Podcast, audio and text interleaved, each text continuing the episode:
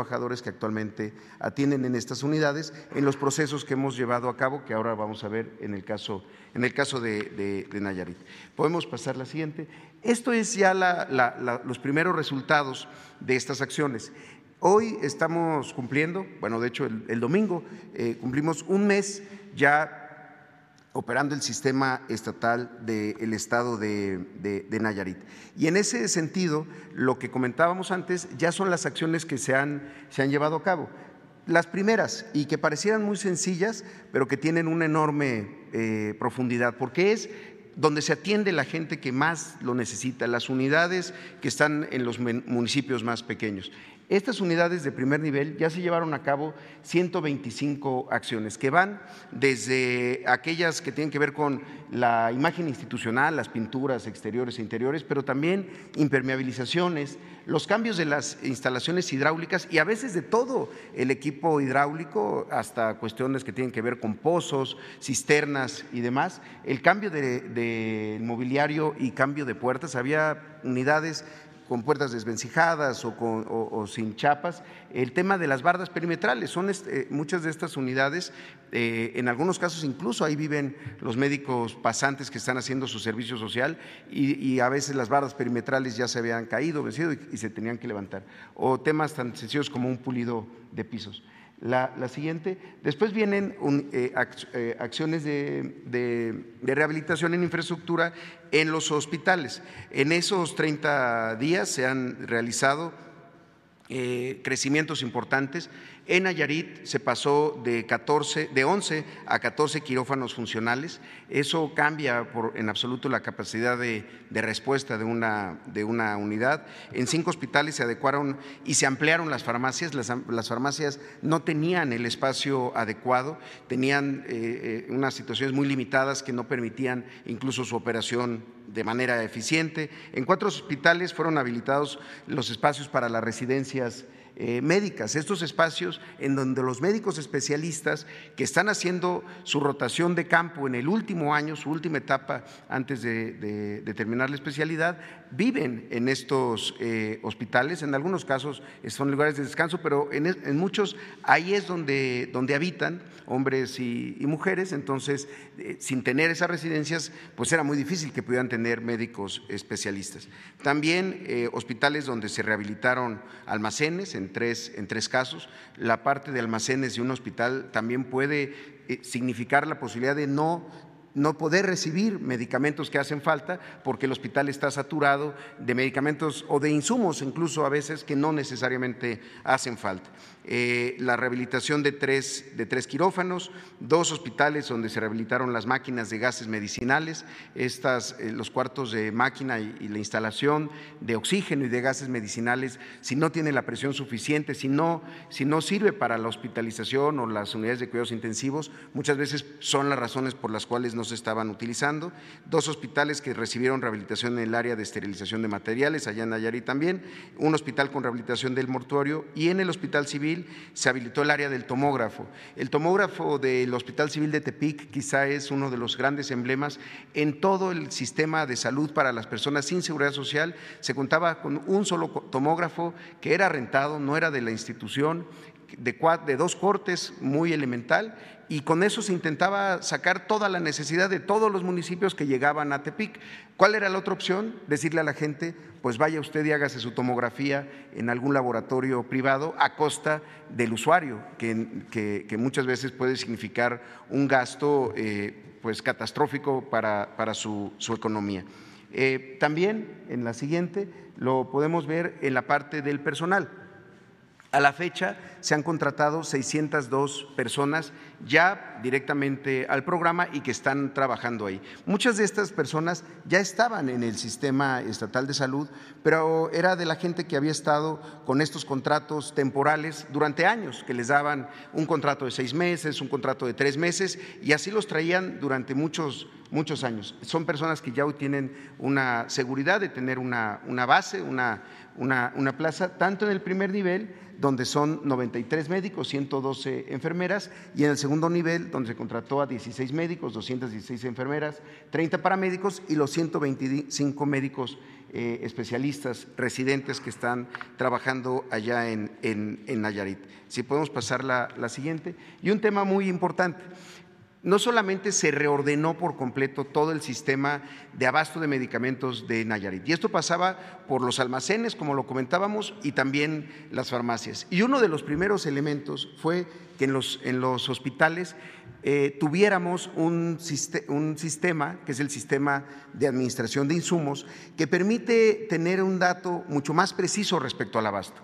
Y este tiene que ver con las recetas surtidas completamente. Es decir, cuántas recetas eh, durante una jornada en un hospital eh, fueron eh, canjeadas y fueron recibidas de manera, de manera, completa. Eso nos habla del indicador de la realidad. si, si, lo veíamos esto conforme como estaba antes, este indicador estaba en 40%. Es decir, seis de cada diez personas que llegaban a una farmacia en el sistema estatal de Nayarit, se regresaban con las manos vacías. Eh, les decían, ese medicamento no está, o le daban una parte de la receta y el resto tenían que ir a comprarlo a alguna, alguna farmacia privada. Actualmente tenemos el 90% de eh, las recetas surtidas de manera completa. Y también hay que decirlo, eh, ese 1% que todavía nos hace falta, muchas veces se resuelve al día siguiente o en otra unidad. Es lo bueno de tener un, esquema que, funciona como un solo sistema de salud, donde no se tiene en un lado, se puede tener en otro y entonces se puede, se puede ir resolviendo eh, sobre la marcha. Entonces, este sistema ya lo tenemos en todos los hospitales, lo estamos instalando en las, en, las unidades de primer nivel que, que, se tienen ya trabajando en, en, Nayarit. Y eh, finalmente, este dato que intentamos resumir de la, de la siguiente manera. Esta es la productividad del sistema, es decir, eh, cuánto de cada uno de los servicios hacían en Nayarit eh, en un mes. Entonces, con los datos que nos dio la, propia Secretaría de Salud, y agradecemos la disposición que ha habido de parte del Gobierno del Estado, del gobernador Navarro, eh, detecciones, para poner un ejemplo, detecciones de diabetes o de hipertensión arterial o de cáncer cervicuterino o de cáncer de mama, se estaban realizando 923 en un mes. Hoy, eh, eh, en, este nuevo sistema de salud para el, para el bienestar, en un mes se realizaron 10.197 detecciones. ¿Cómo opera esto? Pues con más personal, con una reorganización del propio sistema y sobre todo pues eh, con las personas y los equipos que son necesarios para hacer estas detecciones. la atención de partos se pasó de atender 260 partos y cesáreas, aquí están ambos eh, tipos de intervención, a 439, es decir, un incremento del 69%. El resto, en los meses anteriores, seguramente tenían que acudir a una clínica privada y, resolver con, sus propios recursos. O en el tema de cirugías, que pasaron de 476 que se realizaban antes a 1034 eh, que se realizaron solamente en el mes de abril ya para Nayarit. Consultas de primer nivel no es comparable porque esas simplemente no se, en ese sistema no se hacían en los hospitales, hoy ya se realizaron 4.478 porque están trabajando también en todos los turnos, en la parte de consulta, en el turno de la mañana, en el turno de la tarde y también en el turno del fin de semana, donde pueden eh, hacer estas consultas de medicina familiar y las consultas de especialidad, las consultas que tienen que ver con ginecología, pediatría, eh, medicina eh, interna, trauma y demás que pasaron de 3.732, ahora con los 125 médicos que ya están trabajando allá, a 9.513 eh, eh, consultas de especialidad. Entonces, eh, e, esta, la intención es que vayamos viendo cómo en estos indicadores, en, estas, en estos rubros, se, se va avanzando, también ya después cada vez los siguientes estados. La intención es que sigamos con el estado de Tlaxcala, después el estado de, Colima y aquí iremos informando no solamente cuáles estados van entrando, sino cómo van esos avances ya directamente en la, en la operación. Eh, eh, simplemente para concluir, algo que ha sido muy importante es el conocimiento, la información y la certeza para los trabajadores de salud, que este es un esfuerzo que se va a construir en conjunto de todas las instituciones, pero también con los trabajadores que actualmente prestaban sus servicios muchas veces de manera muy limitada porque no tenían los suficientes insumos o porque las unidades estaban en mal estado, por diferentes razones. Y la verdad que en el caso de Nayarit hemos encontrado mucha vocación de servicio, mucha vocación de quienes decidieron dedicarse a atender a las personas que lo necesitan y que hoy están viendo esto de una manera positiva. Por eso quisiéramos concluir con un breve eh, video de testimonios tanto de usuarios como de personal que, ya está integrado a este nuevo modelo de, de salud. Sería cuánto por mi parte, señor presidente. Muchas gracias.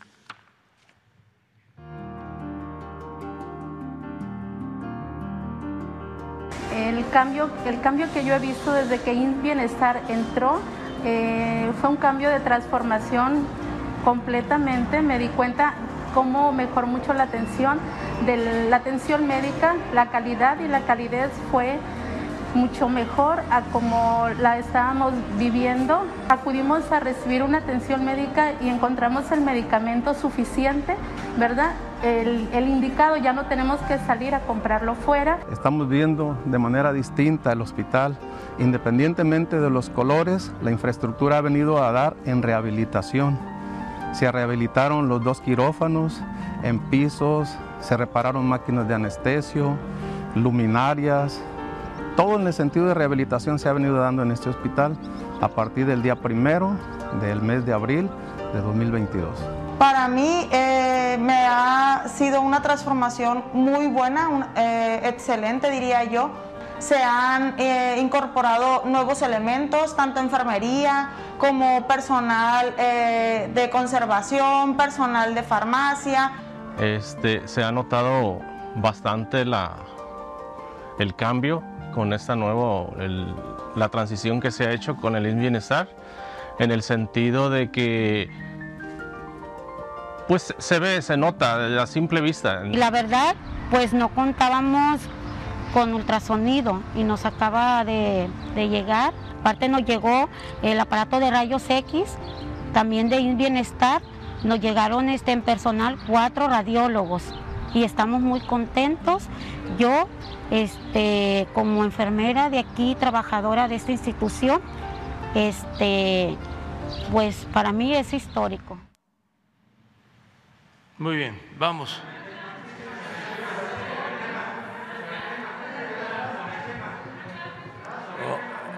lo que sí ya se resolvió es que va a ser este, una compañera y un compañero. A ver, empezamos con ella y luego contigo. Eh, la compañera y contigo. Gracias, señor luego presidente. contigo y luego contigo. Gracias, señor presidente. Buenos días, Liliana Noble de Pulso Saludable. Eh, quisiera preguntarle, en este sistema de universalización de la salud, eh, tengo entendido que estos eh, estados son los que ya accedieron a la universalización. Los restantes, ¿qué ha pasado con ellos? Están en pláticas y esto me, me lleva a pensar que si alguna, por alguna circunstancia en particular un estado decidiera no integrarse a este sistema, estaría su población igual que antes, ¿no? Sin un sistema digno de salud y sin poder tener eh, eh, atención primaria ah, ante cualquier eventualidad de salud. ¿Ahí cómo va a funcionar, señor presidente? Esa sería mi bueno, pregunta. todavía no este, sabemos, porque se hizo la exposición en lo general y eh, iniciamos una primera etapa son 15 estados. Ya en 14 tenemos los eh, diagnósticos, los censos, se trabajó eh, en el territorio, se fue, como aquí lo mencionó Zoe, centro de salud por centro de salud, hospital por hospital,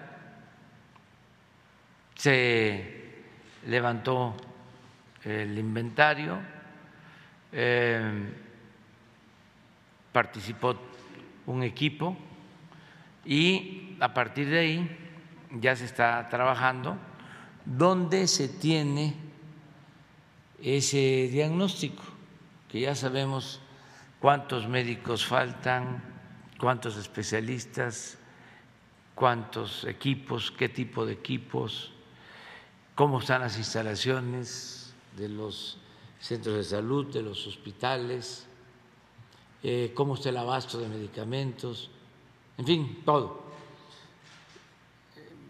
Vamos a ir aquí eh, informando todos los martes del avance y se van a ir incorporando otros estados. Nos hemos propuesto tener el sistema de salud funcionando eh, de manera óptima para el primer eh, trimestre del año próximo. Estos 15 eh, desde este año, en cuatro o cinco meses más ya vamos a poder decir, están todos los médicos, se atiende a los pacientes en todos los turnos, en fines de semana, no faltan las medicinas, ya eh, al 100. Ese es el reto, ese es el desafío. Por eso lo vamos a transparentar eh, aquí con ustedes, para que si este, lo que estamos informando no corresponde a la realidad, se denuncie. O nos ayuden todos a eh, dar seguimiento al proceso hasta que entre todos podamos eh, lograr levantar el sistema de salud pública. Gratuito. No solo el cuadro básico de medicamentos, todas las medicinas, todos los análisis clínicos, todas las intervenciones. Es garantizar el derecho a la salud, que no es, como lo hemos dicho en otras ocasiones, un privilegio es un derecho, es un derecho humano fundamental. Entonces, ese es el propósito y lo vamos a lograr. Tenemos los recursos, como no hay corrupción, yo esto lo dije desde hace mucho tiempo, que tenían la hipótesis de que si acabábamos con la corrupción, en este caso en el sector salud, con el mismo presupuesto nos alcanzaba para garantizar atención médica y medicamentos gratuitos a toda la población, porque era muchísimo lo que se robaba, era un saqueo desmedido, sin límites. Y por eso no estamos pensando que de dónde vamos a sacar los recursos o cómo vamos a financiar el que la salud se ofrezca a la población como un derecho y que sea universal y gratuita. Lo podemos hacer. Es eh, demostrar también en todo lo que tiene que ver con la salud, el daño tan grande que causaba la corrupción, porque se robaban hasta el dinero de los medicamentos políticos corruptos que tenían ese negocio incluso apoyado por medios de información, por periodistas famosos, pero ya este, no voy a hablar más, porque si no, ¿qué van a investigar a ustedes? Gracias, señor presidente. En una segunda pregunta, la Cámara de Diputados reformó en semanas pasadas la Ley General de Salud, en particular el tema de la salud mental. Yo quisiera saber si dentro de esta universalización se tomó la decisión de desaparecer los hospitales psiquiátricos o cómo va a ser la atención, porque hay esta duda de los, de los que tienen enfermedades mentales. Gracias. A ver, cualquiera de ustedes. No desaparece nada con permiso, señor presidente. Efectivamente, no, desaparece, se transforma, se cambia lo que estaba mal. Y primero que todo, la salud mental eh, se elevó notablemente con la pandemia, porque afectó a toda la población. Afortunadamente va saliendo de ello. Y lo que es la reestructuración del sistema de salud, en particular de la salud mental va ligada a, muchos aspectos, a está engranada, por ejemplo, con la juventud, notoriamente, y desde luego por el camino equivocado de las drogas y en consecuencia de la paz de nuestro país, cuando a la población em, eh, se le abandonó a la población joven, a los jóvenes en todo sentido, en la formación y desde luego en la atención. Entonces, el punto que han eh, sacado y concreto su pregunta sobre los hospitales psiquiátricos es un camino que en todos lados, en todo el mundo se está tomando. Nosotros no lo hacemos por imitación, sino por convicción de que aquí en nuestro país también no tenemos todavía los lugares donde se atiende en forma con derechos y desde luego con una atención humanista a la gente que tiene problemas en su conducta. Desde luego que esto es transversal, lo hemos señalado, se han hecho varias este, sesiones, vamos a tener una amplia difusión próximamente sobre este tema y los hospitales van a seguir, todos estos hospitales de segundo nivel, eh, que se tienen en, lo que se ha mencionado, van a tener consulta de psicología y de psiquiatría con especialistas también específicos para ese manejo diferente. Habrá lugares donde se tiene que tener al, ser humano, eh, porque no todos son pacientes, sino son seres humanos todos, donde se tiene que dar un seguimiento diario y desde luego inclusive en algunos momentos de hospitalización, pero no es lo mismo eh, en un hospital general que en un hospital donde nada más se atiende el aspecto psiquiátrico.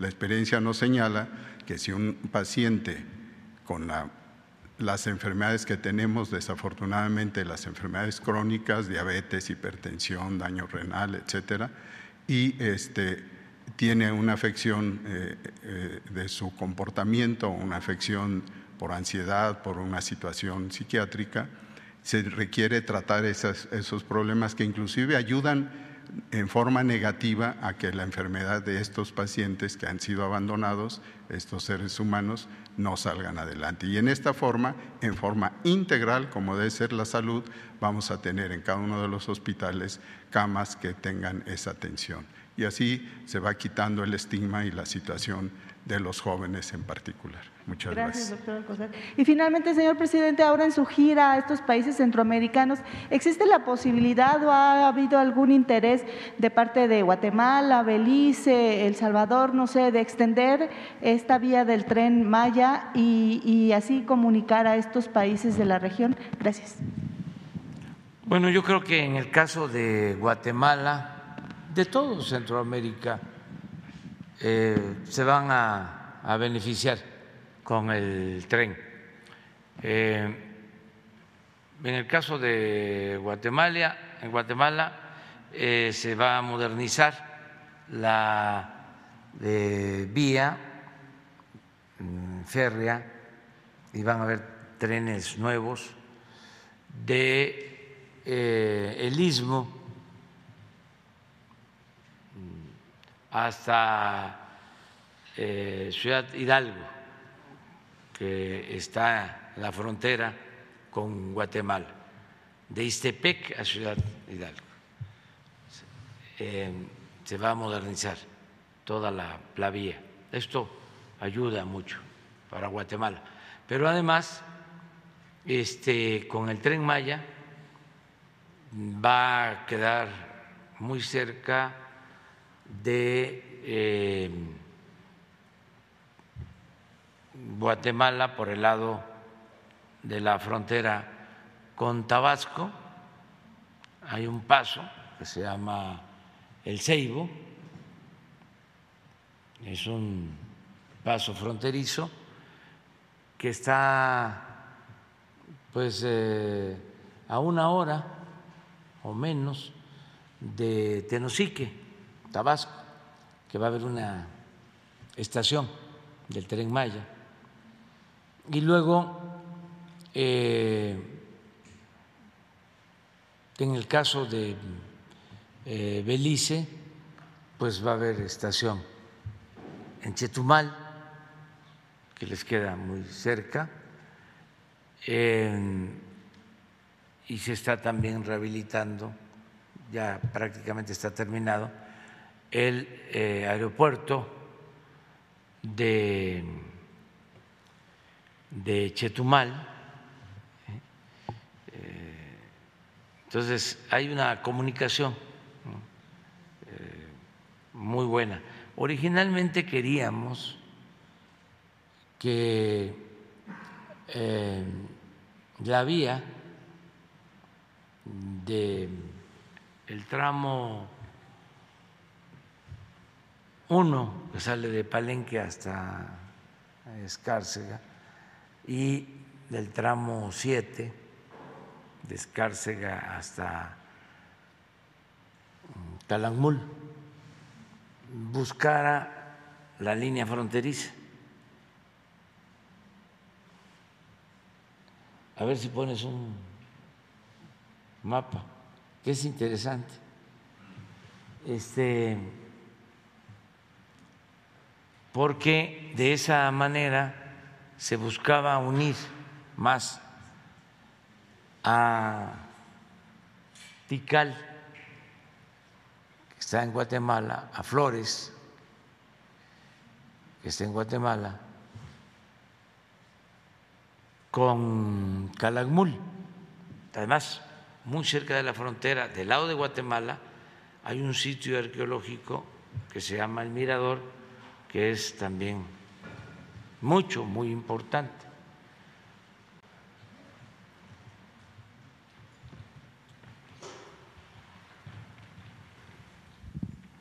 Esta es la, la ruta del tren, es Palenque. Aquí está lo que les comentaba, Tenosique. Y aquí está una estación el triunfo, porque muy cerca de aquí, aquí así, está una zona arqueológica que se llama el Tigre, es muy importante, en el río Candelaria. Acuérdense que el tren es para comunicar las antiguas ciudades mayas y las nuevas ciudades del sureste. Entonces, lo que buscábamos, lo que pensamos es, a ver, de aquí, en vez de ir a Escárcega, esta es la raya que divide Guatemala con México, esta.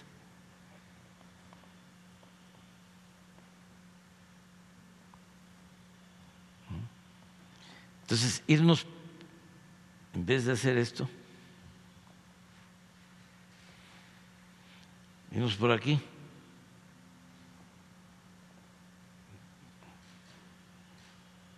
Por la frontera. Porque Calakmul está aquí.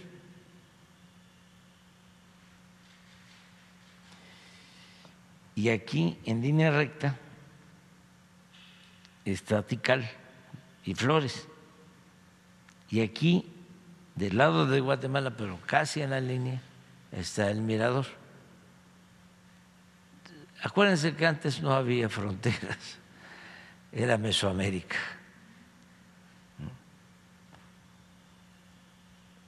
Esto ayudaba porque pues, es una línea recta y se tenía el derecho de vía por la frontera, pero resulta que aun cuando esto ya está resuelto en todas las instancias internacionales, porque en el tiempo de Porfirio Díaz hubo una confrontación por los límites, estuvo a punto de declararse una guerra entre México y Guatemala.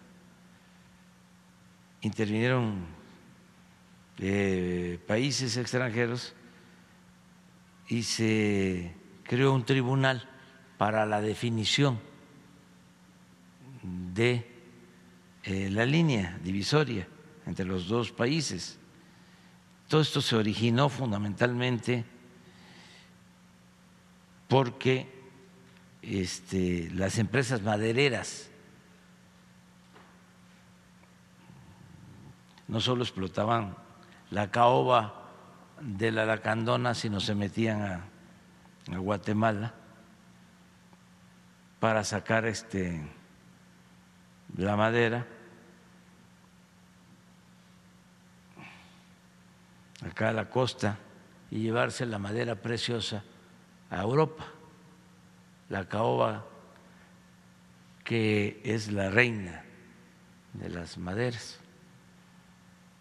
Entonces, eso originó el conflicto, porque habían monterías, así se les llamaba, que este, se metían a lo que era el territorio de Guatemala. Y esto originó el conflicto. Entonces se llegó a la definición y al acuerdo sin embargo, todavía este, hay em, pues eh, alguna reclamación sobre frontera. Cuando esto ya está definido, hay mojoneras, se limpia por el ejército guatemalteco, por el ejército mexicano entonces, eh, decidimos que no, porque era eh, hacer una infraestructura aquí que a lo mejor eh, iba hacia adelante a causar algún problema. Pero les hubiese ayudado mucho el estar muy cerca de Tikal, de este, el mirador y al mismo tiempo de Calakmul. Y nosotros salíamos de nuevo aquí, para arriba. Entonces, sí va a ayudar el tren, de todas maneras, este, el tren Maya, y estamos trabajando con los países de Centroamérica en varios proyectos, y eso es lo que vamos a tratar allá, en el viaje.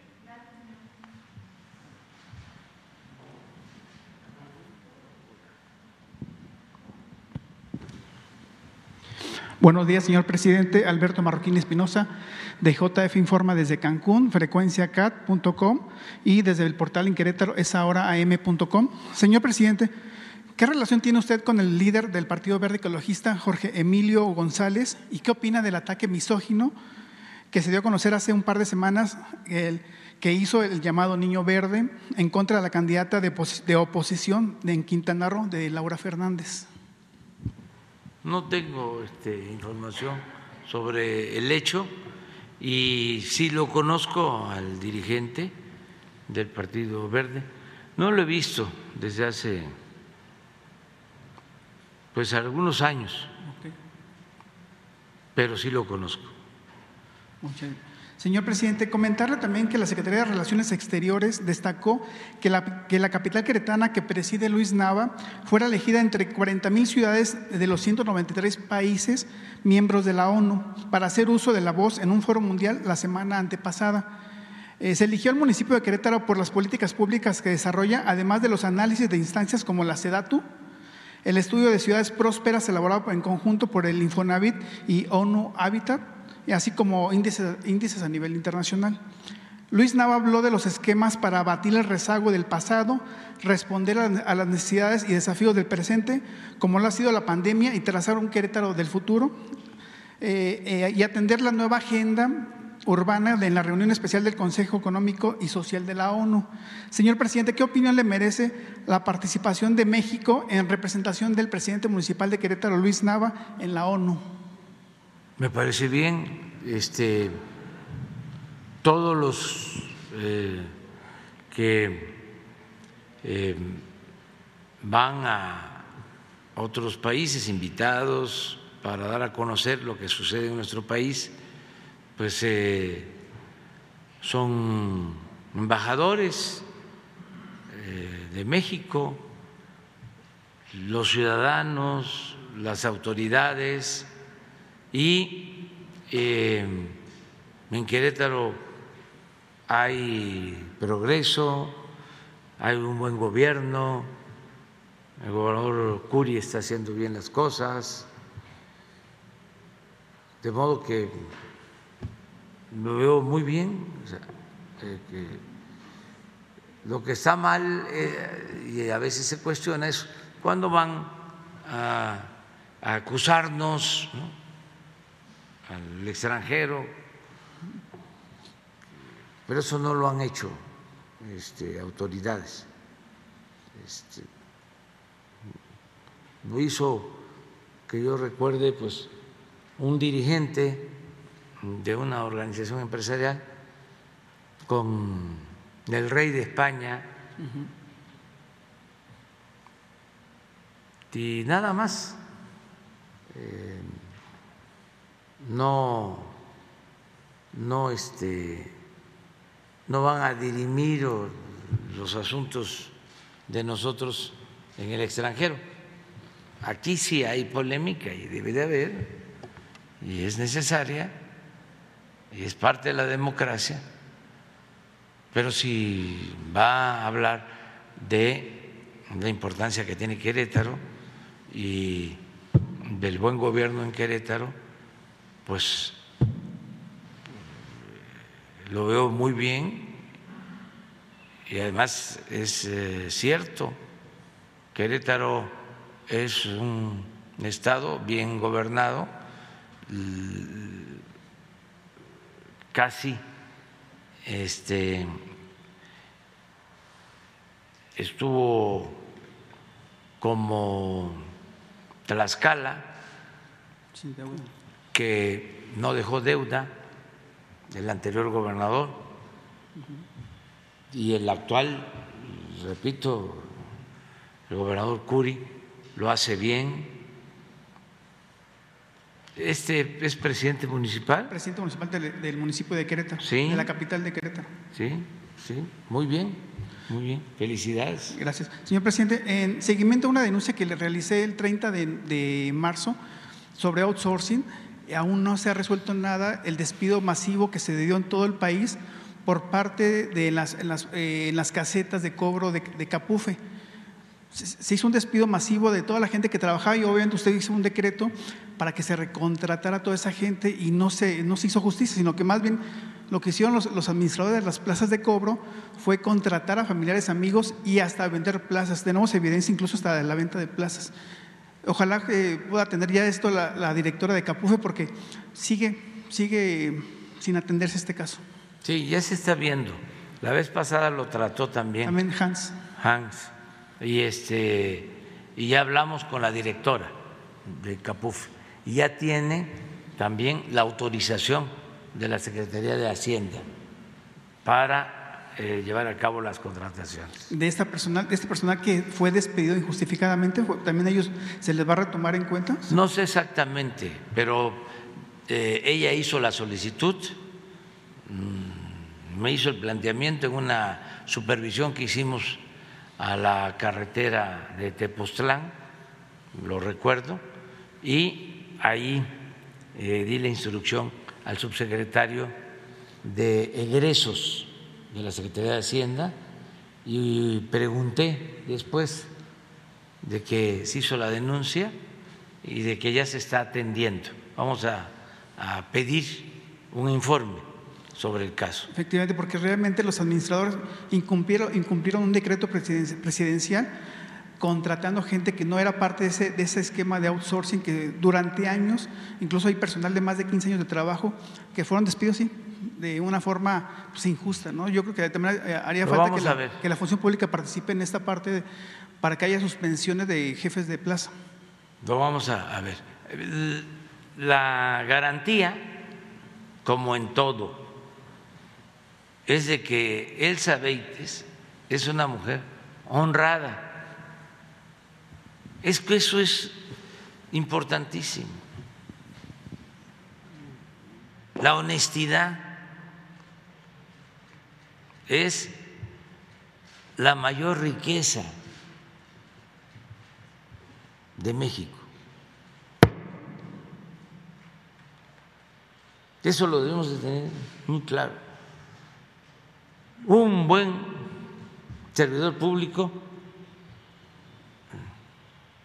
eh, lo es si eh, actúa con honestidad. El 95%, 99% de un buen servidor público es la honestidad. El resto, el profesionalismo, la experiencia, el trabajo.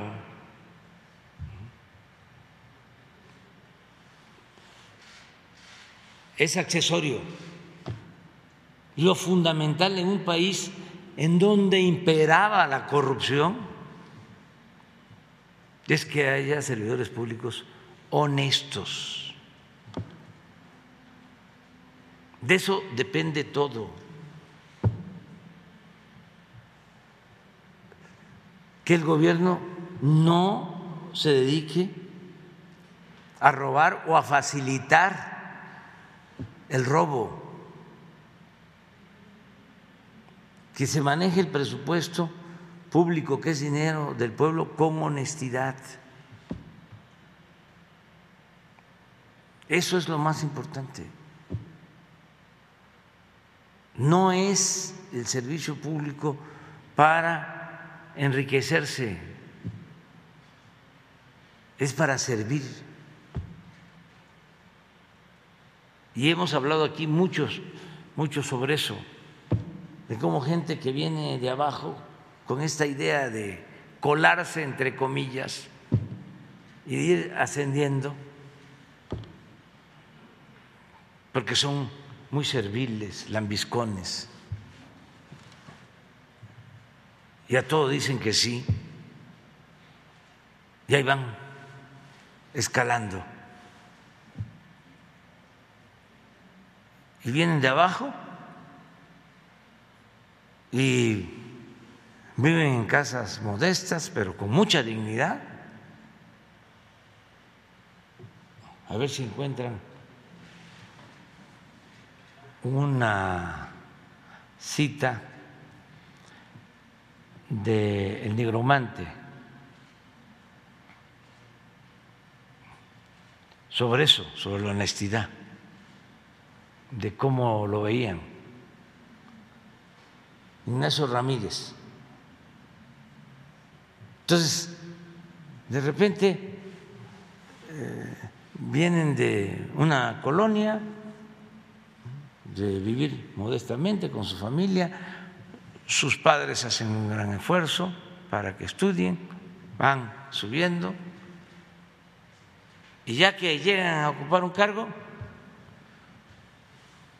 a vivir en mansiones y a robar para tener casas de lujo, departamentos en el extranjero. y este, ya apostar por lo material y por el lujo barato. esto muy fomentado por los potentados que no tienen dimensión social. Otro día un joven me decía que uno de estos ricos, ricos, ricos, ricos, multimillonarios, famosos, decía que no le hagas caso, dice, si tú quieres tener un Ferrari o algo así, no le hagas caso al que trae un Toyota.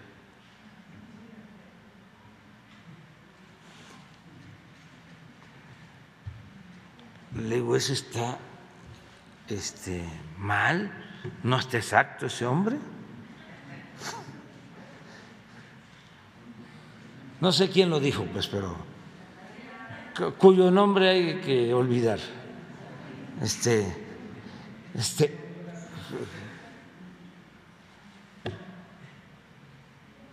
entonces, eh, Elsa es honesta y por eso me da tranquilidad. A ver si encuentran. ¿Eh? ¿Está complicado? Sí, pero eh, lo he visto ya en dos ocasiones en redes. Seguramente el que lo puso, este,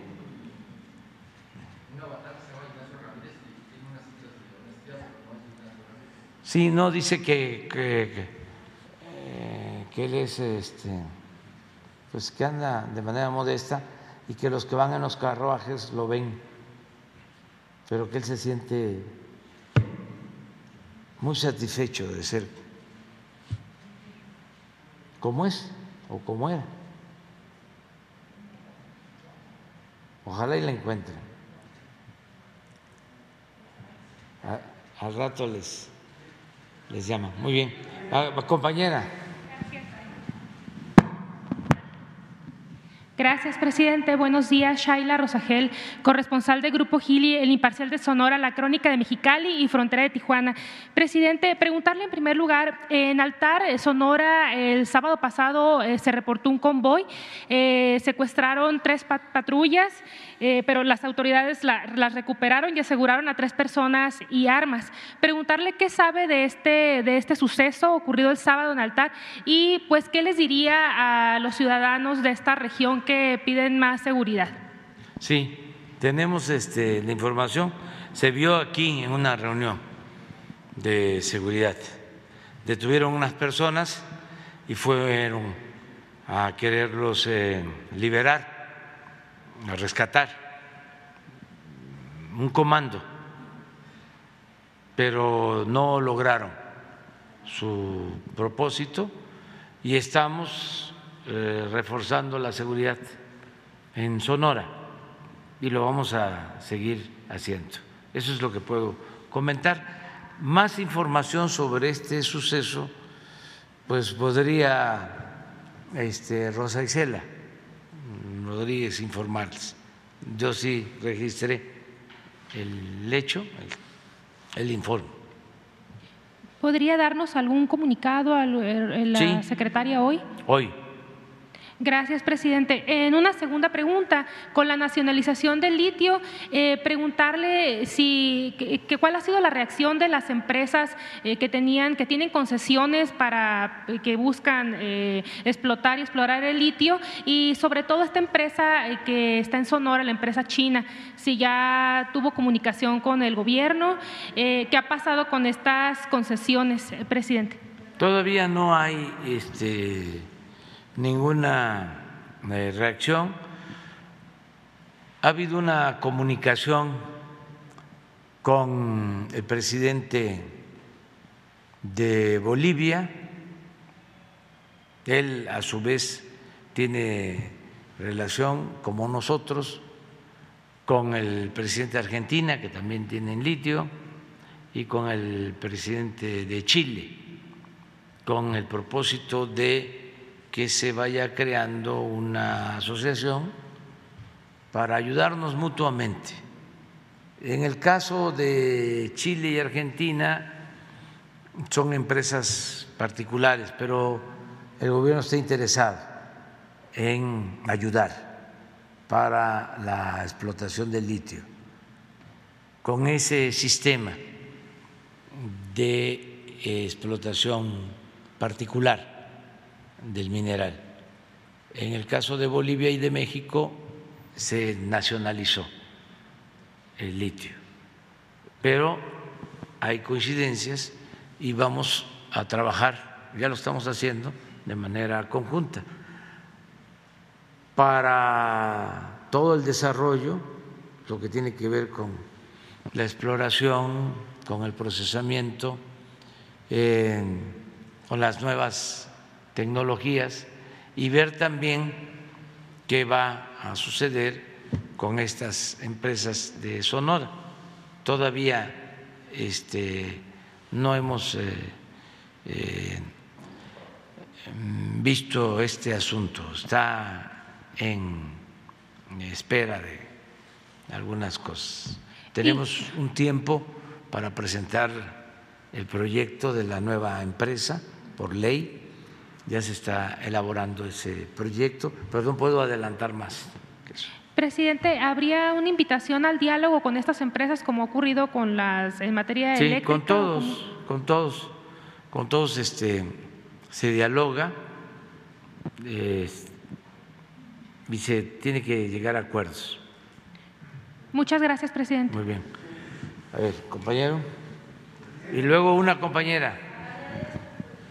Muy buenos días, Ah, presidente. Quedado contigo.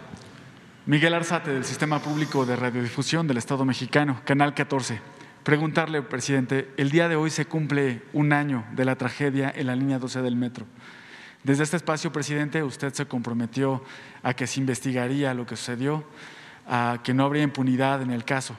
A un año de, de estos lamentables hechos, preguntarle, presidente, ¿cómo valora los trabajos que se han realizado? Usted se ha reunido con, presidente, con, con eh, líderes de las empresas constructoras, representantes de las empresas constructoras.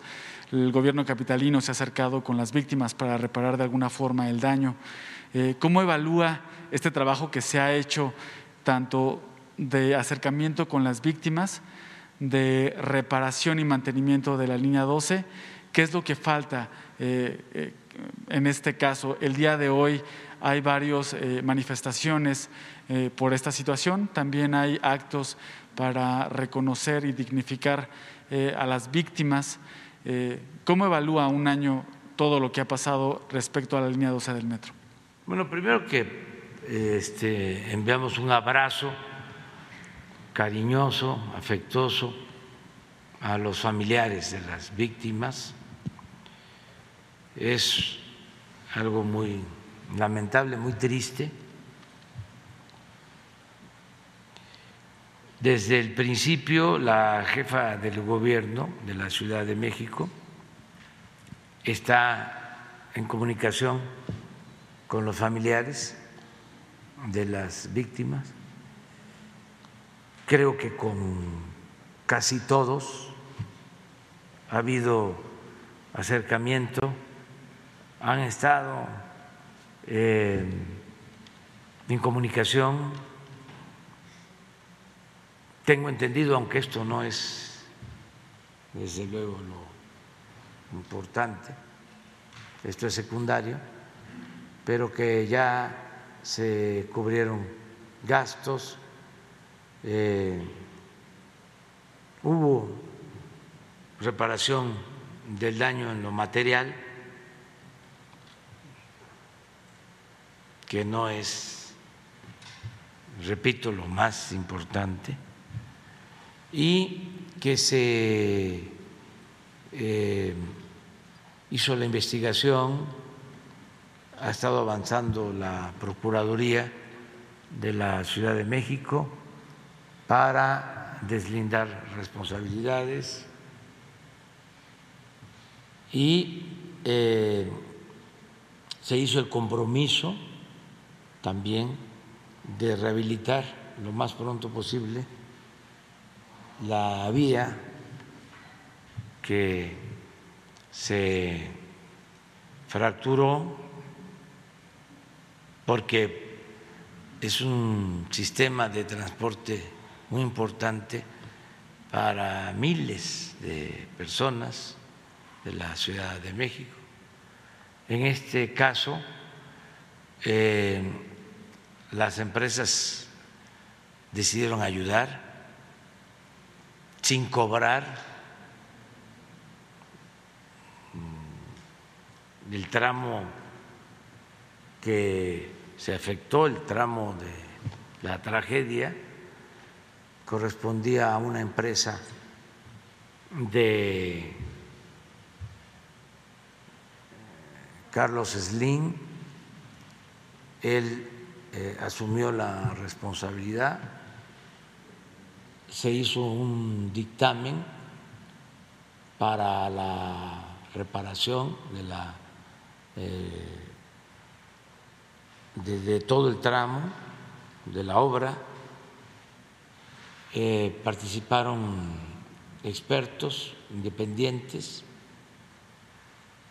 y él está asumiendo toda la responsabilidad eh, sin gastos para el gobierno de la ciudad, cosa que nosotros reconocemos porque este, sin necesidad de ningún juicio, cuando se le planteó de que independientemente de las investigaciones para deslindar responsabilidades, se tenía que iniciar la reparación de la obra lo más pronto posible para terminarla en un año. Él aceptó, ya ha estado, tengo información de que ha estado personalmente eh, pendiente de que se cumpla con la construcción de, nuevo de la obra. Carso. Carso y ICA son los que más están absorbiendo los gastos de reparación. ICA también participó y están cumpliendo. O sea, aquí este, lo que se tiene que eh, concluir es lo de la responsabilidad, eh, la reparación del daño, eh, escuchar, mejor dicho, seguir escuchando, atendiendo como lo merecen los familiares de las víctimas. Eso es, básicamente. Y tengo confianza porque la jefa de gobierno es una mujer sensible, Claudia Sheinbaum, y está haciendo su trabajo. Desde luego, nunca faltan los este, politiqueros que quieren sacar raja con el dolor humano. Ya no estoy para dar consejos, pero este, si me lo pidieran, les diría que no hagan eso, que no les ayuda. Porque además de ser eh, inhumano, de mal gusto, es muy ramplón muy politiquero, que es este también eh, querer sacar ventaja del dolor humano. Eso no se debe de hacer, es un asunto moral, pero tampoco les ayuda, porque la gente eh, está muy consciente, incluso Estoy seguro que eso no le gusta ni siquiera a los familiares de las víctimas. Pero bueno, este, los conservadores eh, no son sensibles ni son inteligentes, este, para cuestiones de atención con el pueblo, como no conviven con el pueblo, están divorciados del pueblo, no saben pues, este, de estas cosas. Presidente, en un segundo tema, eh, conocer su opinión sobre, hablando de los grupos opositores a su administración, eh, los partidos de oposición en el Congreso han hablado de que van a presentar sus propias iniciativas de reforma en materia electoral. Ellos anuncian que serán propuestas para fortalecer la iniciativa. Eh, ¿Qué opinión le merece esta propuesta que presentó su gobierno? ¿Está abierta al diálogo, al debate? Eh, ¿Cómo ve que cómo podrían fortalecer estas propuestas la iniciativa que ya se encuentra en la Cámara de Diputados? Pues yo pienso que para eso es la iniciativa, para que haya debate, participen todos y eh, se garantice la democracia en el país, que ya no haya fraudes electorales, que se tenga autoridades imparciales, mujeres, hombres de inopetable honestidad en el Instituto Electoral, en los tribunales, gente incorruptible, honesta, que también no cueste tanto todo el proceso electoral. Nos podemos ahorrar como 20 mil millones de pesos. Que se facilite el voto, que puedan votar nuestros paisanos del extranjero y sobre todo que las elecciones sean libres y limpias, que haya democracia. Entonces, que ayuden este, para lograr entre todos lo que deseaba el apóstol de la democracia, el sufragio efectivo, que efectivamente el pueblo elija a sus autoridades, que no sean impuestos por el dinero, por el fraude, por las campañas de publicidad, las campañas mediáticas, todo lo que padecimos.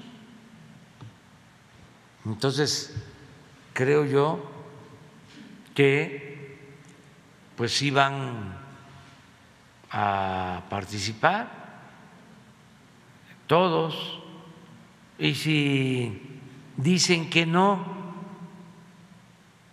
pues eh, deberían de explicar ¿Por qué se oponen? Una de las consignas de los grupos de oposición es que van a defender al INE. Sin embargo, desde esta tribuna, desde esta eh, conferencia se ha manifestado que lo que se buscan son autoridades honestas y justas. ¿Qué opinión le merece que los de oposición dicen que van a defender INE? Hay mucha eh, desinformación porque son muy chuecos. muy mentirosos. He estado yo eh, viendo eso. Dice, yo no estoy a favor de la reforma porque quieren desaparecer al INE, al INE. Pues no es cierto. Es el INE con un consejo igual, nada más que en vez de 11, 7, para que no haya tanto aparato, y que en vez de ser impuestos por los partidos en arreglos cupulares, que los elige el pueblo, que es el soberano, que es el que manda.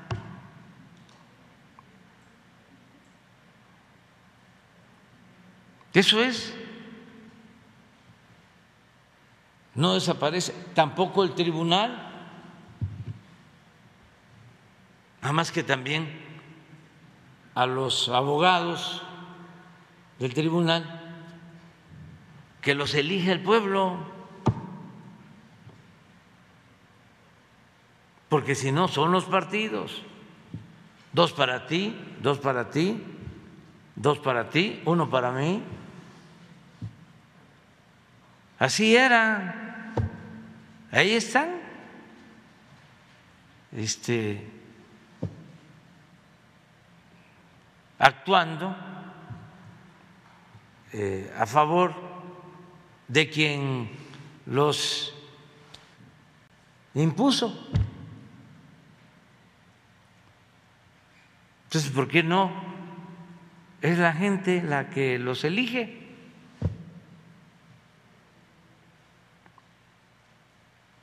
De manera democrática.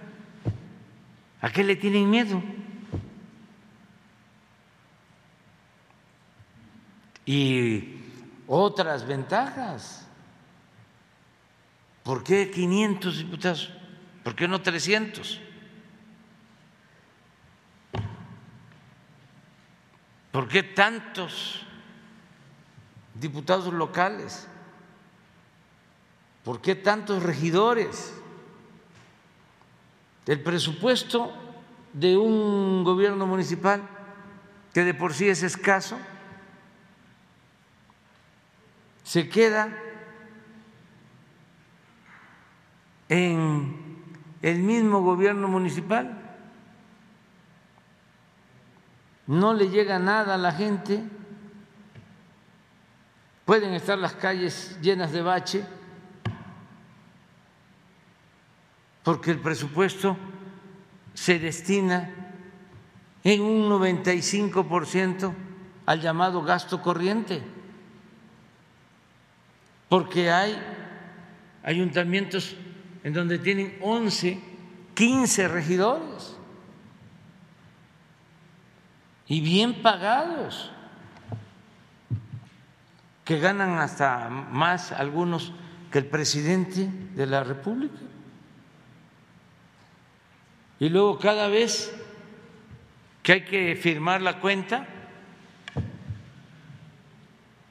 para que firmen,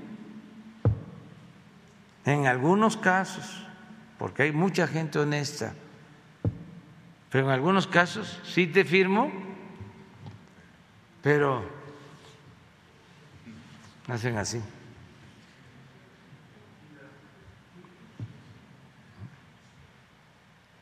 Y ahí va, adicional, como la cuenta no está limpia,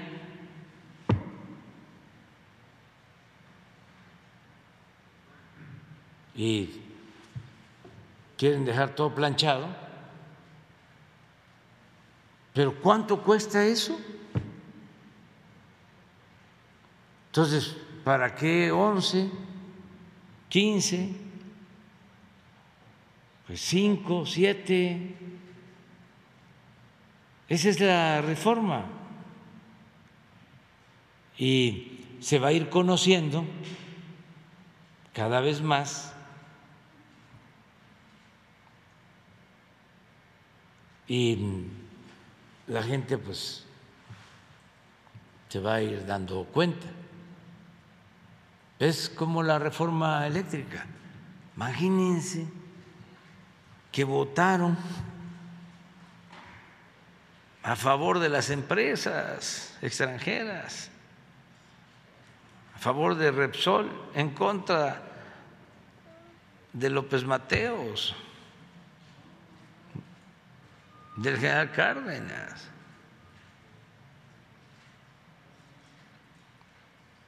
Votaron en contra de la nacionalización del litio.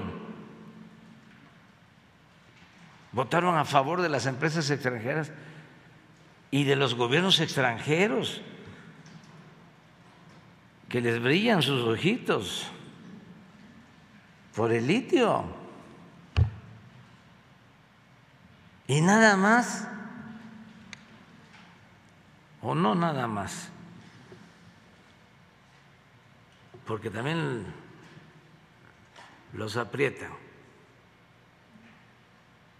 Pero en algunos casos, por decir, vamos en contra,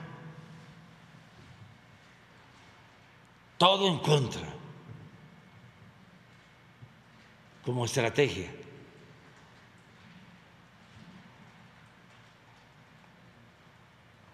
Y ahí está Claudio X González, ¿no?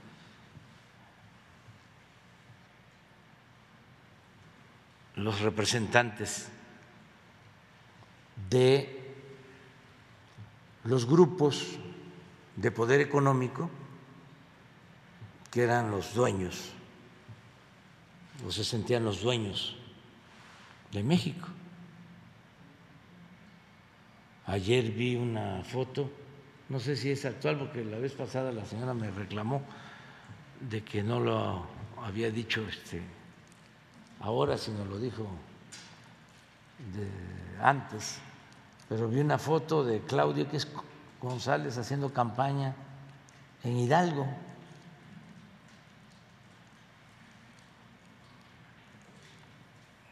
Ya abierto, ¿no? Poder económico este, con poder político, juntos, en contra de la transformación. Pero bueno, eso es lo que puedo comentar. ¿Ma?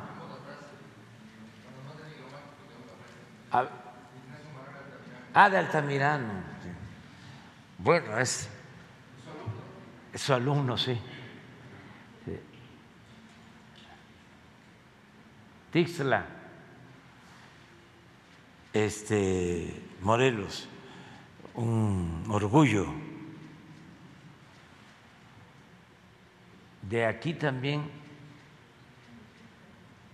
era Vicente Guerrero, de Tixla.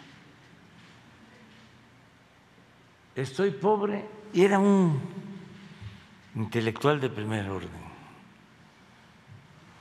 Estoy pobre porque no he querido robar.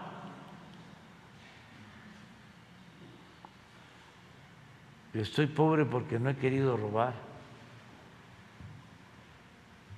Otros me ven desde lo alto de sus carruajes tirados por frisones, pero me ven con vergüenza. Yo los veo desde lo alto de mi honradez y de mi legítimo orgullo. Siempre va más alto el que camina sin remordimiento y sin manchas.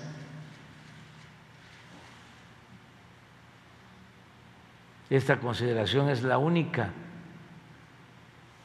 que puede endulzar el cáliz, porque es muy amargo.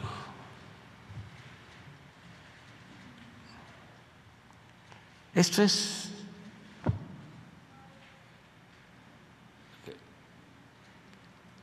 qué distinto, ¿no? A el empresario este al que hacía yo mención, que no sé si lo dijo, ¿eh? pero ahí también queda de tarea y no sé cómo se llama. Pero me lo estaba comentando un joven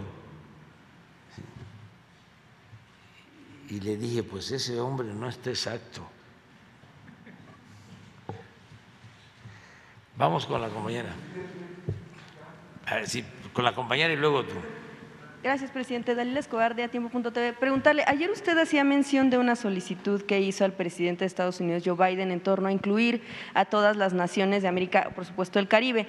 Ayer mismo un funcionario de Estados Unidos que está encargado de asuntos para la región, eh, Brian Nichols, dijo que no iba a haber invitaciones, al menos para Venezuela, Cuba y Nicaragua, porque, bueno, el argumento que él mencionaba en una entrevista en televisión es que no estos países no garantizaban la democracia. Preguntarle a usted eh, en primer lugar, bueno, pues qué opina de una tan pronta, tal vez todavía no es la decisión final, pero si insiste Estados Unidos en esta situación, ¿usted estaría pensando eh, ir o no a esta cumbre de las Américas en Estados Unidos?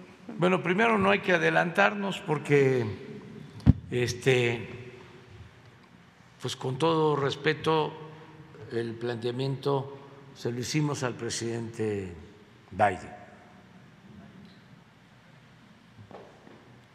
Entonces, él me mencionó que iba a pensarlo y ayer salió para Washington Marcelo Ebrard y le encargué que además de los temas de la agenda bilateral se tratara esto. Entonces, hay que esperarnos, no nos adelantemos. ¿Confían que pueda haber una, una respuesta con los días en que puedan considerar incluir a, estas tres sí, no este, lo descartamos.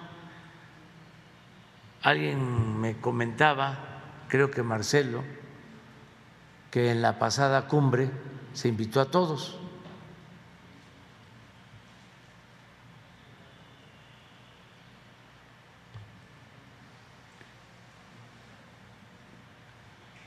Entonces, vamos a esperarnos. En una segunda pregunta tiene que ver con el asunto del tren Maya. Ya usted hace unos días mencionaba que van a dejar los tramos que representen complicaciones hacia el final para, para, poder avanzar en el resto.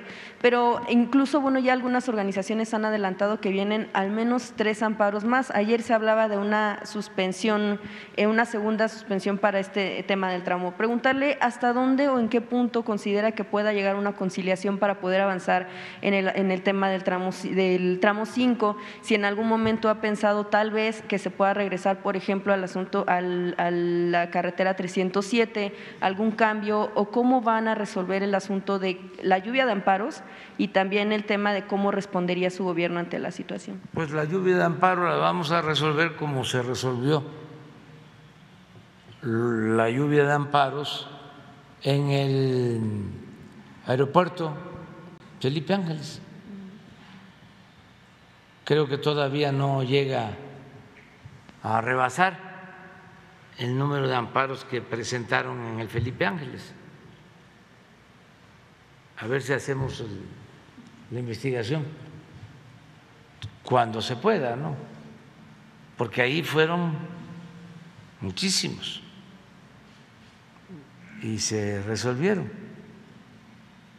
Porque no son los propietarios, en este caso no son los campesinos, no son ejidatarios, no son pequeños propietarios, son pseudo ambientalistas. Cada vez estoy más convencido de que son unos farsantes. Y mañana pasado vamos a hablar de eso a fondo, porque es increíble la destrucción del medio ambiente ahí en donde ellos se están oponiendo al tren Maya. Increíble. Nada más que esa destrucción la están llevando a cabo empresas muy poderosas, acostumbradas a cooptar a todo el que se deja. Entonces, vamos a continuar. Es eh, el tren Maya, una obra importantísima para el desarrollo del sureste. Ayer, a ver si pones eh, mi face, les voy a dar un dato que es interesante. Quizá porque me tocó viajar en tren, como muchos, ya veteranos. Este y era la historia de México. Y con saña, y desde luego, por corrupción, acabaron con los ferrocarriles, los neoliberales. Quizá por eso este, deseo con toda mi alma que volvamos a tener trenes de pasajeros en todo el país, como en Europa, como en otras partes.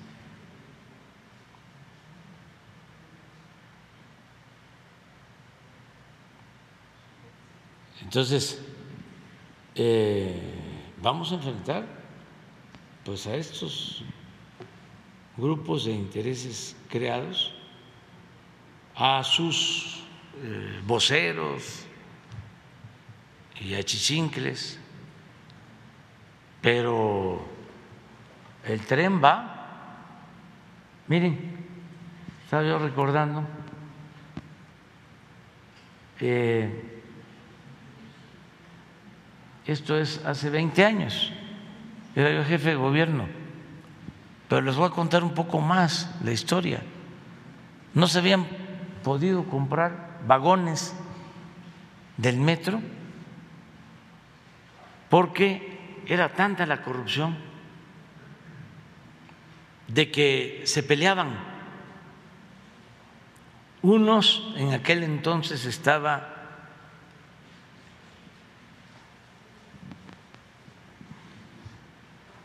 el asesor de Salinas, así como Claudio X González.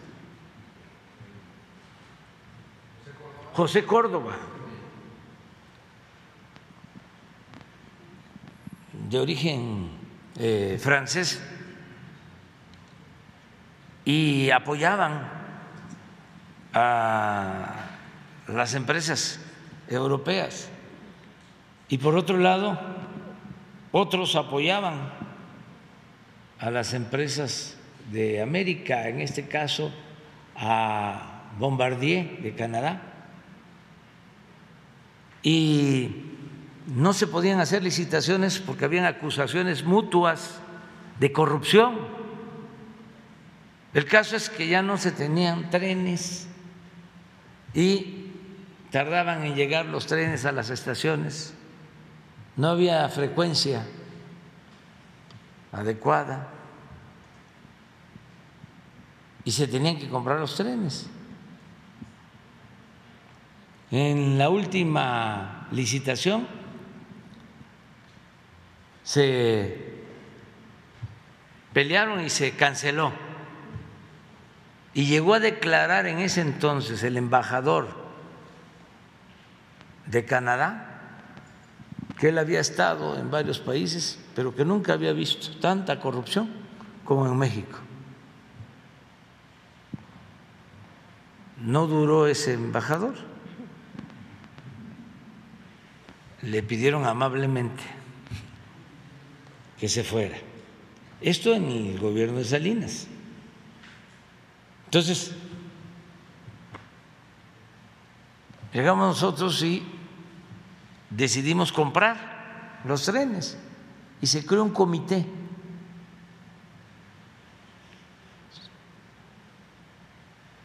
con periodistas y especialistas para llevar a cabo todo el proceso.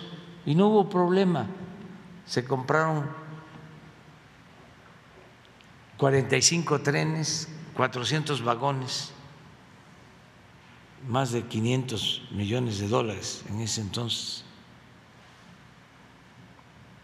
Ahí andan todavía los trenes.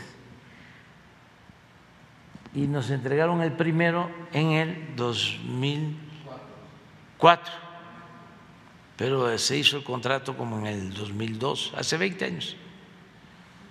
Y eh, el compromiso, porque eh, estaba Ciudad Sagún en una situación muy mala, eh, fue de que se hicieran los trenes en Ciudad Sagún para dar trabajo en Ciudad Sagún a los obreros. Y se logró todo eso y se cumplió. Y no hubo de las empresas que participaron ninguna inconformidad. Pasa el tiempo y resulta que Alstom ya se asoció con Bombardier, ya es la misma empresa. Y siguen en Sagún. Y ayer fuimos a firmar el compromiso de cumplimiento en tiempo y forma. Tienen que entregar el primer tren para el tren Maya en julio del año próximo, el primero. Y así, mes con mes, van a ir entregando, porque vamos a inaugurar en diciembre del año próximo. Entonces, eh, eso fue ayer. Eh, también en Sagún, pues son empleos, este, es bienestar para la gente, pero ¿ustedes creen que esto eh, le importa a Claudio X González? ¿Y a estos pseudoambientalistas? No. ¿Y les importan los campesinos? Tampoco. ¿Y les importa el medio ambiente? No. Veo que sacan ahí una foto de un pajarito. Este, me acuerdo que cuando Claudio encabezaba la campaña a favor de la mal llamada reforma educativa, decía que le preocupaban mucho los niños. Nada, son unos hipócritas, corruptos. Parte de Además, debería de explicar Claudio X González quiénes lo están financiando, aparte del gobierno de Estados Unidos.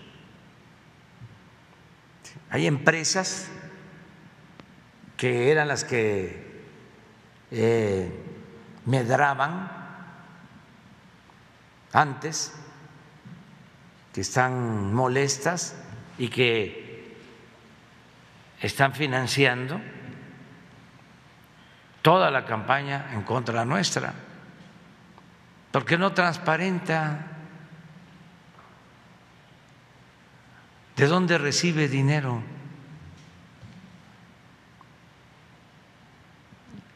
Tu asociación. ¿Y por qué no han este, ellos decidido este, dejar de recibir dinero del gobierno de Estados Unidos? Es un acto de honestidad, que no son este, una asociación para combatir la corrupción, demuestran lo contrario, que son una asociación para fomentar y defender la corrupción. Entonces eso es Parte de lo que mencionan los, eh, bueno, estas personas activistas que han eh, dicho que se han promovido estos amparos es que los anteriores fueron impugnados por Fonatur eh, y, bueno, no, no conocieron las razones por las cuales se impugnó, pero que se logró pues que avanzaran las obras, pero ellos consideran que mucho tuvo que ver con el acuerdo que se publicó en el diario oficial el año pasado, a finales del año pasado, si en efecto el, pues el, el objetivo del acuerdo será precisamente hacerle frente a este tipo de amparos para que siga la obra. No, es que el acuerdo lo suscribí porque eh, tenemos que avanzar y ellos lo que quieren es que no hagamos nada. No me estoy chupando el dedo. Entonces, si no eh, emito el acuerdo, pues nos paran por completo. Si eso es lo que ellos quieren. A ellos no les importa de que se quede este, inversión tirada, que es dinero del pueblo. Pero yo tengo que cuidar eso. Para eso me eligieron, para defender los intereses del pueblo. Además, dicen, es que no hay permiso.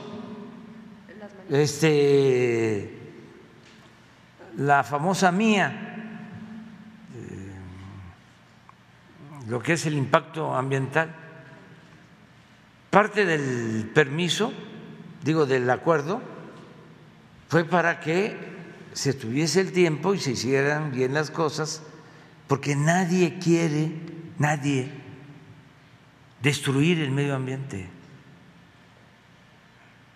A lo mejor ellos sí, pero nosotros llevamos años luchando por la naturaleza, luchando por las causas justas, luchando por la justicia.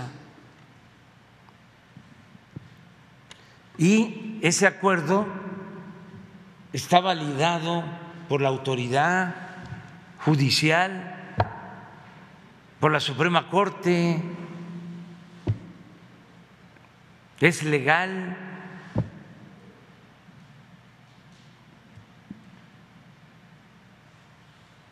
Y es muy evidente, repito, este, ¿dónde está el conflicto? ¿Dónde están los amparos? ¿Dónde está el dinero? A ver, pon otra vez el plan. Si, son eh, 1.550 kilómetros de vía férrea, es como de aquí precisamente a Cancún, o por allá. 1.500.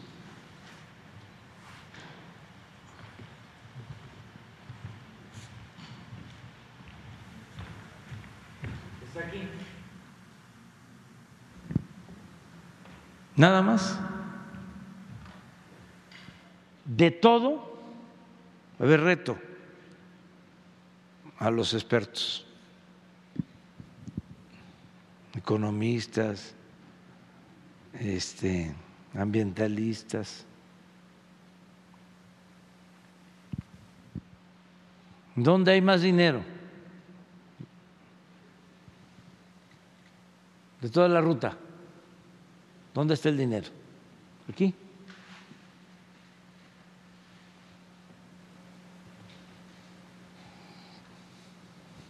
Ah, pero ahí está Calica.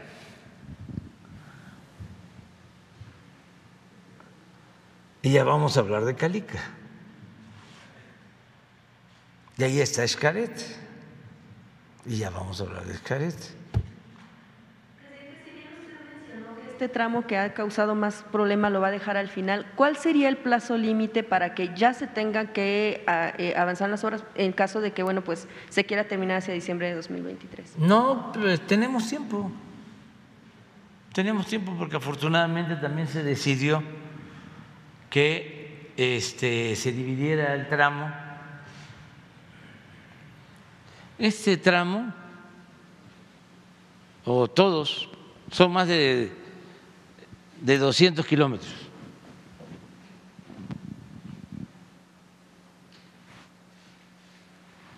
Este otro, 200, también más. hasta aquí, hasta Calquiní.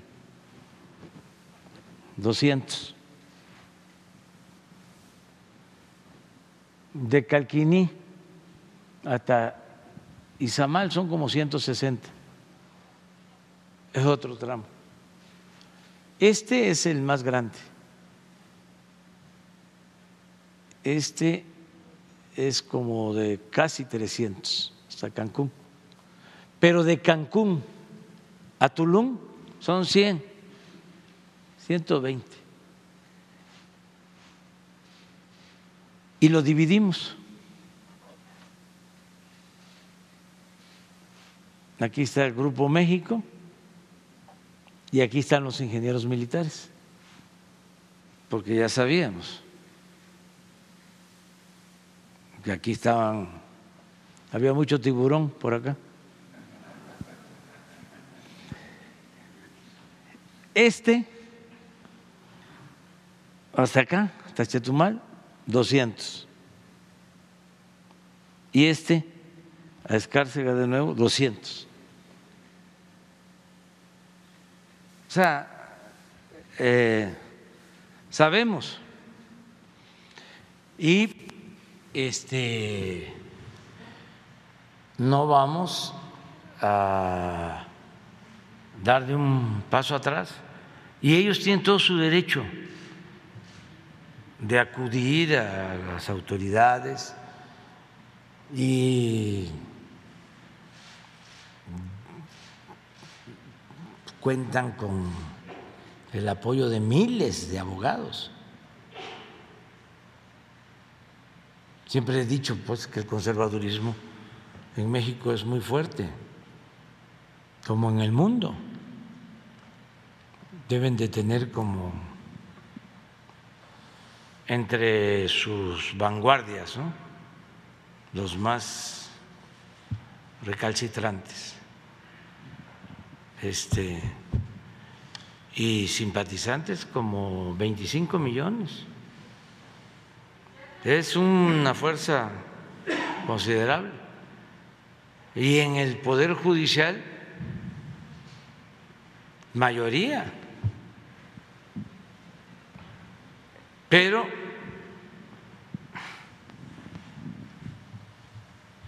la verdad y la justicia son fuerzas muy poderosas. Eh, presidente, solamente finalmente en torno al tema del eh, fiscal general Alejandro Gertz Manero, últimamente han salido todavía más cuestiones en torno, eh, cuestionamientos del actual que ha tenido en su cargo como fiscal eh, si no ha eh, considerado de nuevo eh, saber si es necesario que rinda cuentas, si es necesario que pueda dejar el cargo porque ya ha sido pues muy cuestionado su actuar. Ahora, bueno, pues de hecho ya la Fiscalía está buscando procesar a un columnista y a una activista por el caso de las filtraciones de los audios cuando estos pues se difundieron y sobre eso se hicieron pues este tipo de análisis en pues prácticamente todos los medios. Preguntarle si no ha reconsiderado justo eh, que por este actuar deba rendir cuentas el fiscal. No, este, eh, estoy yo pensando en intervenir, en inmiscuirme en un asunto que tiene que ver con eh, una institución independiente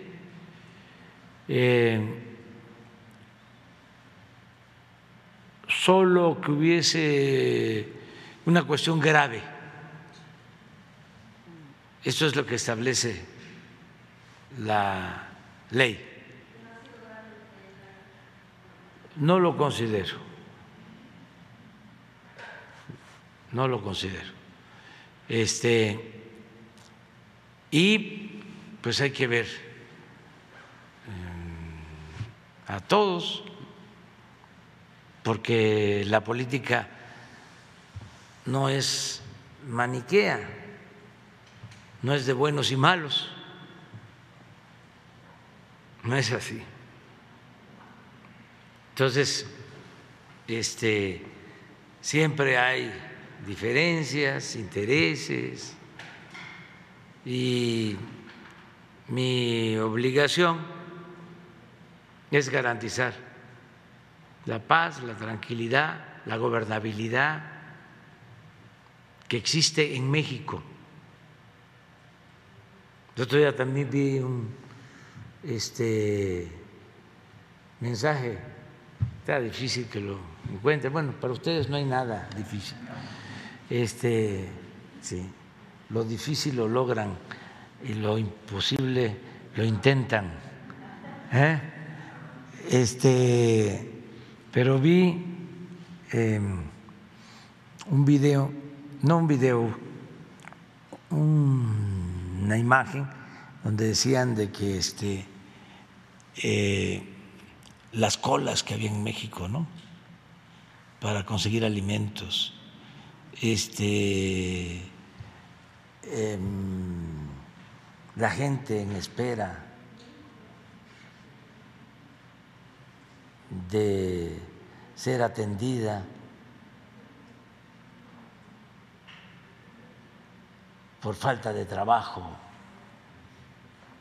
O sea, y ponían una foto en donde la cola estaba en ahí donde venden este, productos no tan sanos, pero no. La gente está contenta, hay felicidad en nuestro pueblo.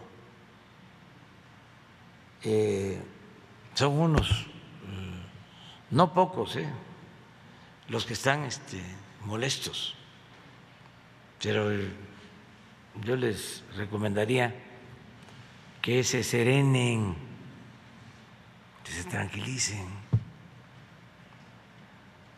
Este, no hay que enojarnos, hay que estar alegres. Y al mal tiempo buena cara. Este, y que tengan confianza de que nosotros no somos malvados, que no le hacemos mal a nadie, no tenemos malas entrañas, no odiamos, y que estamos en esto porque somos humanistas, porque seguimos el ejemplo de los mejores luchadores sociales que han habido en la tierra, en el mundo.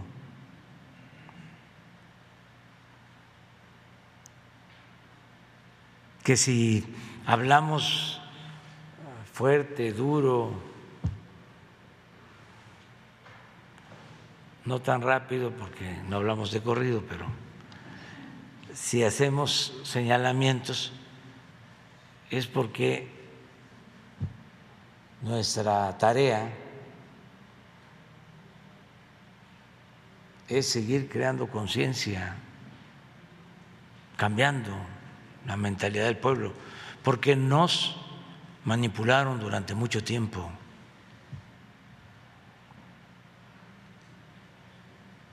Nos, como se dice coloquialmente, nos lavaron el cerebro haciéndonos creer de que lo más importante era lo material y triunfar a toda costa, sin escrúpulos morales de ninguna índole. Puesto que supuestamente le atribuyen a uno de los hombres más ricos del mundo, de que no le hagas caso al que tiene un Toyota, si tú aspiras a tener un Ferrari,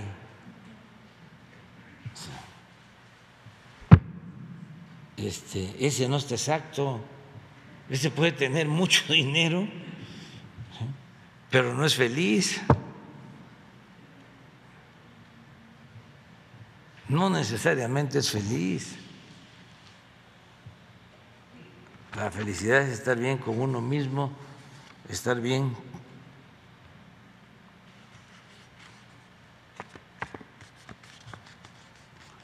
con el prójimo, con nuestra conciencia, con nuestro tribunal principal, que es nuestra conciencia. Esa es la felicidad. ¿Lo encontraron? ¿Ah? ¿Es del país la foto? No, sí. Ya estamos avanzando.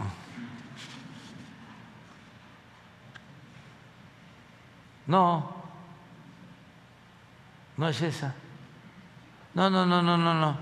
Esta es de otro tipo. Ah, sí, pero no, no, no, no, no. Es este, es, es otra. Es como una caricatura. Pero bueno, ahí vamos bien. Este, nos vamos ya.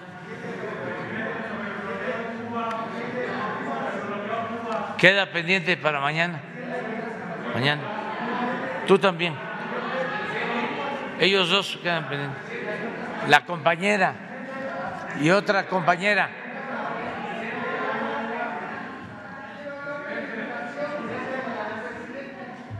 Tú quedas para mañana.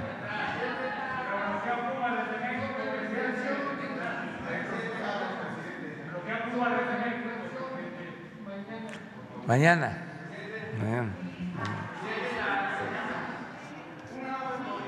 Mañana. Sara completa, mañana. Dos y dos. Mañana. No tenemos tiempo, vamos a seguir hablando.